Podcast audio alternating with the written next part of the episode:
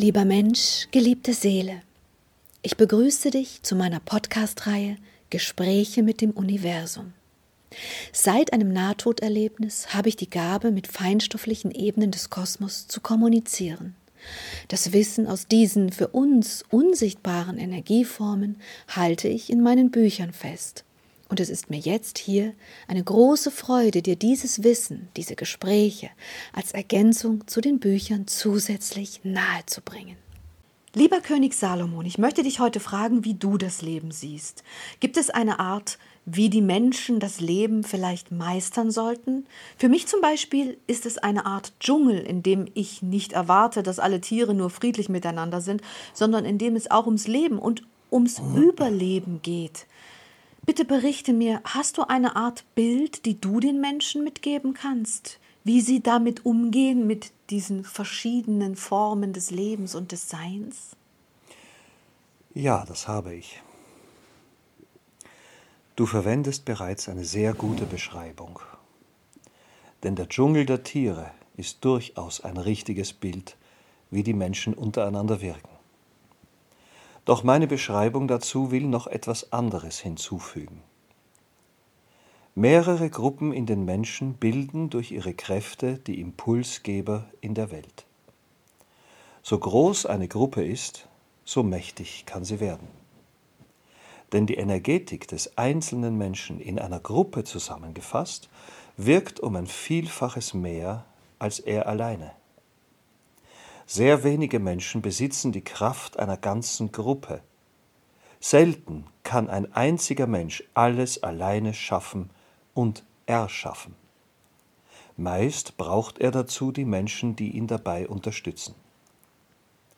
Wenn du also von einem Dschungel sprichst, in dem viele verschiedene Tiere, sagen wir Menschenarten, leben, so wisse, dass die Bündelung der Kraft der Menschen in Form von Gruppierungen sehr wichtig ist.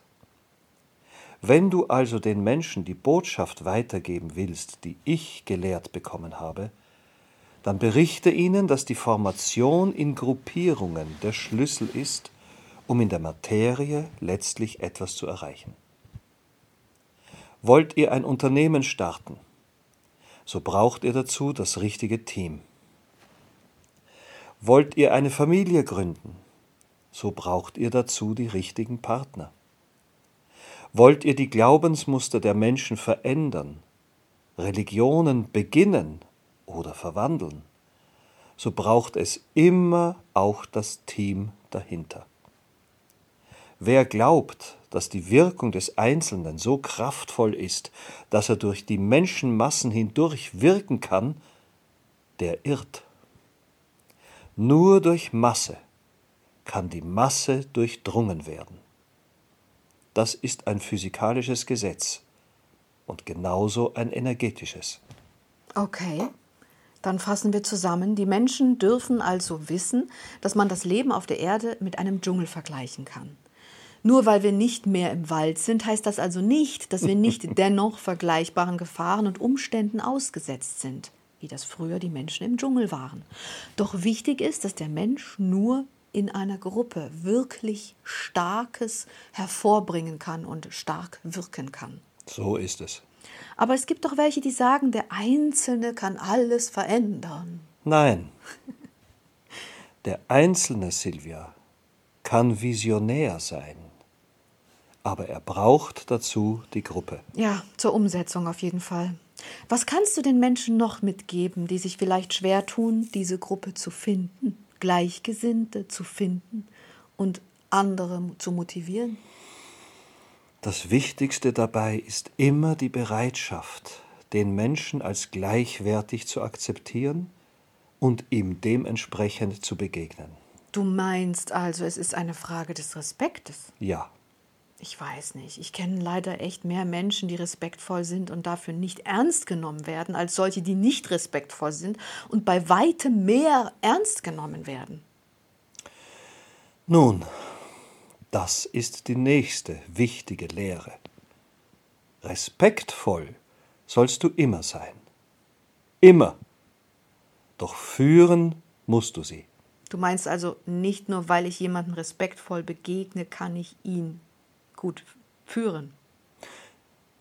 Sie brauchen die Führung. Hm. Die Menschen, die keine Visionäre oder Impulsgeber sind. Wie sollen sie denn das Leben verbringen und wirken, wenn sie niemanden haben, der ihnen seine Impulse nahelegt und sie dazu motiviert, diese umzusetzen? Ah, ich verstehe. Aber es gibt also so eine Art Schlüssel. Was kann man denn den Menschen sagen? Wie findet man das richtige Team, die richtige Gruppe?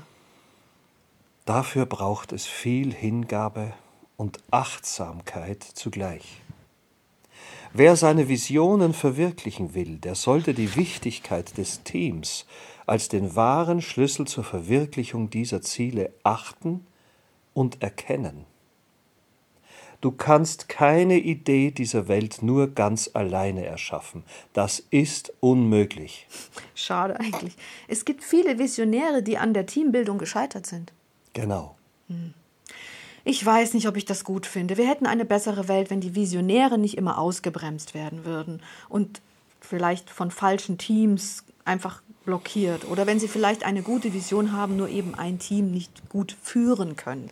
Ja, Silvia, das mag alles sein. Aber so wie es nun einmal nass wird, wenn es regnet, so ist dies eine Tatsache und die Umstände solltet ihr akzeptieren und damit leben lernen. Hm, ja, ich weiß. Danke. Danke, dass du uns darauf vorbereitest und uns das lehrst. In der Schule habe ich das nämlich nicht gelehrt bekommen. Was ist mit den Menschen, die keine Visionen haben und eigentlich gar nicht wissen, was sie in ihrem Leben und mit ihrem Leben anfangen sollen? Da gibt es sehr viele übrigens. Ich würde sagen, mehr als die, die Ideen und Visionen haben. Ja, und diese Menschen brauchen Halt. Und meistens sind dies diejenigen, die die Religionen eurer Zeit aufsuchen. Ah. Aber wenn es um das Thema Verwirklichen geht, ich meine, entschuldige, mein Anspruch ist so, es kann doch nicht sein, dass man sein ganzes Leben nur so vor sich hin lebt und das Allerhöchste, was man erschaffen kann, das Dienen anderer ist oder einfach nur Kinder gebären und das war's. Das meine ich nicht abwertend, ich finde es nur einfach zu wenig als Spur, die man hinterlässt. Das mag deine Definition von Lebenssinn sein, die ein anderes Leben zu erschaffen eben nicht als ausreichend ansieht. Aber andere tun dies. Echt? Ja. Aber wieso sind solche Menschen dann meistens unglücklich? Also von denen, die ich kenne, gefühlte 80, wenn nicht sogar 90 Prozent, dass sie sich anders entschieden hätten bezüglich des Themas Kinderkriegen, wenn sie vorher gewusst hätten, was genau das alles mit sich bringt. Wie viel Kraft sie verloren haben und wie wenig Zeit sie für sich und ihren Seelenweg dann übrig hatten. Ja, und wenn sie sich vorher selbst besser gekannt hätten. Ja, gut. Aber wir reden auf der einen Seite davon, dass es erfüllend sein soll und auf der anderen Seite, dass, wenn es dann letzten Endes passiert ist, die meisten Eltern sich nur wünschen, dass die Kinder endlich groß sind und auf eigenen Beinen stehen können und sie wieder Zeit für sich haben. Ja, das mag alles sein. Aber in diesem Moment, den wir gerade besprochen haben, wünschen Sie sich dies als die Erfüllung all ihrer Träume und Wünsche. Du meinst, das, verwand du meinst, das verwandelt sich also. Ja, das kann sich verwandeln, das verstehe ich, so wie sich Träume und Wünsche verwandeln können. Ja. Wer diese Erfahrung machen möchte, der kann und soll sie machen. Das Wichtigste sind die Bereitschaft und die Achtsamkeit, die Impulse in euch so wahrzunehmen, dass ihr sie hört denn wenn das eine Lebensziel, die Aufzucht der Kinder, einen Punkt erreicht, der nicht mehr erfüllend und befriedigend wirkt, dann ist die Bereitschaft wichtig, dies zu verwandeln. Alle Menschen haben die Möglichkeit, in jeder Sekunde ihr Leben zu verändern. Eieieiei, bist du wirklich der Meinung? Ich bin sehr demütig, was diesen Aspekt angeht, denn ich begegne vielen Menschen, denen ich dauernd sage, dass sie nachdem sie ständig jammern, dass sie doch ihr Leben ändern könnten. Und keiner tut es. Deswegen bin ich etwas vorsichtig geworden. Vielleicht können Sie es ja nicht. Bitte sprich dazu, Salomon. Menschen sind mit dem freien Willen ausgestattet. Und sie sind mit einer bestimmten Kraft in sich ausgestattet. Du hast recht, demütig zu sein. Denn nicht jeder hat die Kraft deiner Seele, die sehr, sehr kraftvoll ist. Selten gibt es Menschen, die derartig viel Kraft in ihrer Seele haben wie du. Das ist wie die Sterne am Himmel. So mancher strahlt etwas heller als die anderen, aber dennoch haben sie alle das Licht der Seele in sich. Damit befindet sich in ihnen immer auch die Kraft, die sie vorantreiben kann. Du meinst also, auch wenn jemand sehr, sehr schwach ist, hat er immer noch seinen freien Willen und über diesen die Kraft, in der jetzigen Situation etwas zu ändern. Ja.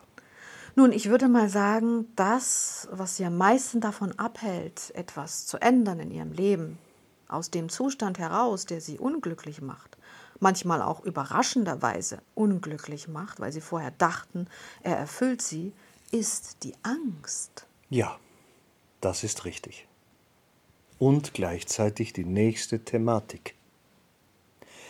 Denn wer in Angst lebt, der lebt die Krankheit des Geistes, der euch lenkt.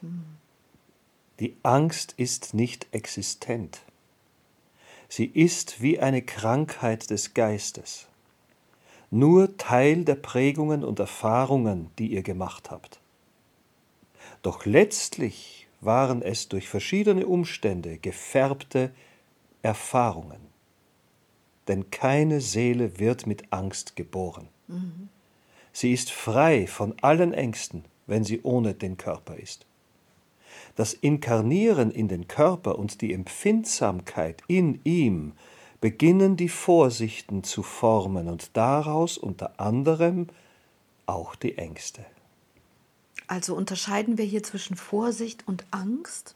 Du meinst also, Angst ist absolut eine Krankheit des Geistes? Ja.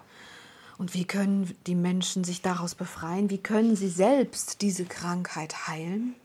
Über Reflexion, mhm. wer sie selber sind, woher sie kommen was sie in sich wirklich sind. Wenn du diesen Weg einmal begehst, so findest du die seelische Kraft in dir leuchten. Und sie kennt keine Angst.